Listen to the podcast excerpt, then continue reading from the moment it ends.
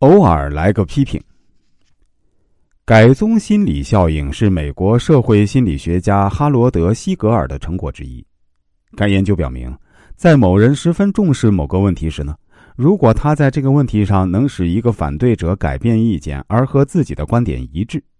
他宁愿要那个反对者而非同意者。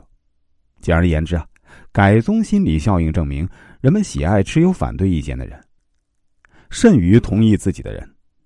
改宗心理效应说明了为什么往往人们瞧不起没有是非观念的好好先生，而那些敢于展开批评的人呢，人们反而很喜欢，因为好好先生给人一种没有能力的感觉，敢于直言是非者呢，给人一种富有才能的感觉。这也是为什么越是高高在上的人，越可能对那些敢讲话、不按常理出牌的人感到新鲜，甚至佩服。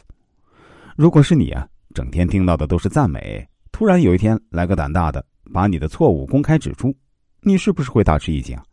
对这个人刮目相看？你是不是想从他那儿听到更多你原先听不到的话？听了这些话，这个人在你心里的印象是不是胆大、心细、值得信任？即使他的话让你不开心，你也极有可能找机会重用这个人。许多胆大心细的人就是这样莫名其妙的脱颖而出。记住，在那些听惯了奉承话、高高在上的人物面前呢，想要自己被关注，就不能扮演一位奉承、一位说好的角色。如果你能在必要时提出中肯而委婉的批评，更可能让他们认识你、赞赏你、信任你。要想在那些听惯了奉承话的人面前脱颖而出，不妨试一下不按常理出牌，利用改宗心理效应开展批评的人呢，大多讨人喜欢。